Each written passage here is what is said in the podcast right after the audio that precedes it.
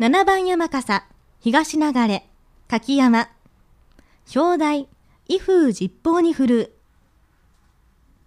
人形師、白津秀明。不動明王は密教における最高位、大日如来の化身です。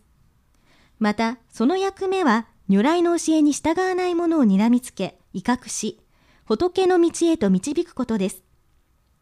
右手の剣は迷いの心、煩悩を断ち切り、左手の策は迷いの心を縛り付けると同時に、苦しみより救い上げることを表しています。